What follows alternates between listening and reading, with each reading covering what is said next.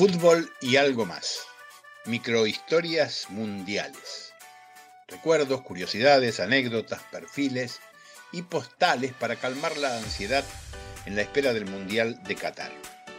José Luis Félix Chilaver, abonado a las crónicas deportivas por sus atajadas, sus goles, sus peleas y sus declaraciones siempre picantes y polémicas, es el arquero más emblemático de Paraguay.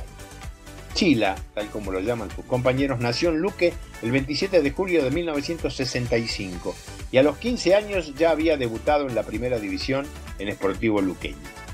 También pasó por San Lorenzo, Zaragoza, Racing de Estrasburgo y sobre todo Vélez, el club con el que obtuvo varios títulos, entre ellos una Copa Libertadores y una Copa Intercontinental.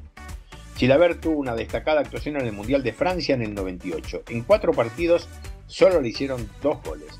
Paraguay empató 0 a 0 con Bulgaria y con España. Le ganó 3 a 1 a Nigeria.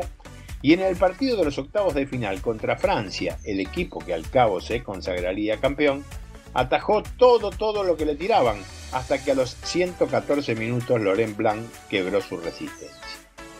En el 2002 jugó tres partidos y recibió seis goles. Paraguay volvió a quedar eliminada en octavos de final. El arquero idolatrado en Vélez hizo 62 goles en toda su carrera, un extraordinario récord que superó al brasileño Rogerio Ceni.